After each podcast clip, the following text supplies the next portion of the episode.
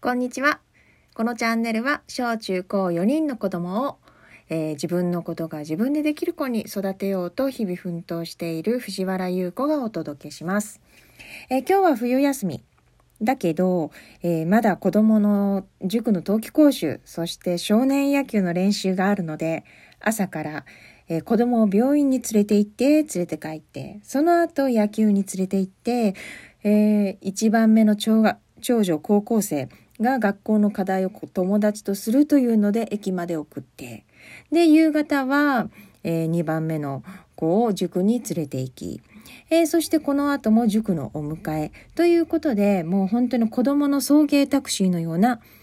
えー、一日を送っています。もう日々なんかこう、綱渡りな感じです。で、今日は、あの、私よく子供がね、お風呂掃除とか料理とか食器洗いとか家事をしている様子を投稿するんですが、えー、よくお手伝いをしているようだけどどうやったらそんな子に育つんですか？と聞かれることが多いのでそのことについてです。えー、私が考えてるのは本当にそんなすごいことはしていません。ただ私が大変だからめんどくさいから子供にさせているだけ。まあ、やってるというなら、できるだけ割と小さいうちからやらせているし、あとは子供が洗濯するなり、料理作るなり何かやるときにはやりやすいように、まあ、台所とか洗面所とかを、えー、やりやすいように整えてるっていう感じです。まあ、子供たちはやってくれるんだけど、なんだろう、進んでやってくれるような神様のような子ばかりじゃないです。えー、ずっとね、ぐちぐち言いながらやったりとか、適当にする子とかね、本当にいろいろいます。昨日だって洗濯をこう子供たちが干してくれたけど、袖がね、くるくるくるってトレーナーがね、袖が丸くなったまま干すとか、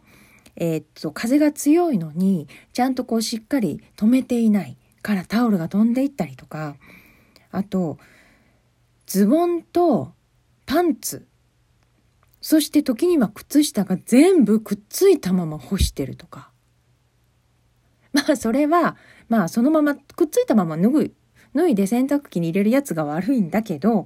そのまま干していたりとかいうことがあって、全然こう、順調にパーフェクトに、ああ、助かったって言える日はほぼないです。何かしらこう、やり方に私がイライラしながらとか喧嘩になったりとかいつまでもやらなくて起こることが多いのが事実です。まあ、ただ最近、今日もそうだけど、長男の、まあ、2番目のね、カツオが、部活があるから、その前に洗濯物干さなくちゃいけないから、ちょっと30分だけ早起きしたりとか、4番目の末っ子が小4で、まだ背が小さいから、届かないとかいうことがあるので、そういうことをね、手伝ったりしてる様子は見られるので、まあそういったところが成長かな、と感じます。でも絶対に私がした方が楽だし、早いし、仕上がりはいい。それはもう絶対。だけどさせるっていうのはやっぱり家の仕事だから、家族の一員だから何かしないといけないっていうのを分かってほしいからです。まあ私としては、まあ、勉強ができていれば OK というわけじゃなくて、えー、長女のマルコが受験の時もお風呂掃除はさせていました。で、まあ、野球が上手であれば OK っていうことも全然なくって、何があっても、どんな大変なことがあっても、ほら、体調崩さないとか、そういう限りは、あの、お風呂の当番は回ってきます。これはもう家族の一員としていることが、うん、当たり前家族の一員としてやることが当たり前というのが分かってほしいしいつか、まあ、それぞれ家庭を持つ時にまあこれは男女関係なく家事をやっていくことが当たり前になると思うので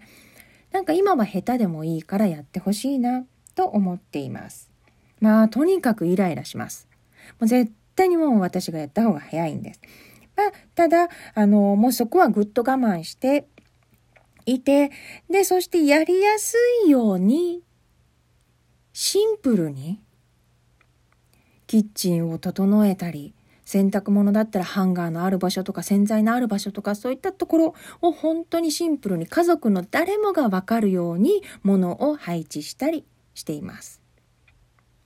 まあ、ということで、よく藤原さんちお手伝いしてるけど、どうやったらそんな子に育つんですか？と言われるけど、別になんかうちの子が特別な子でもないし、私も特別なことをしてるわけではない。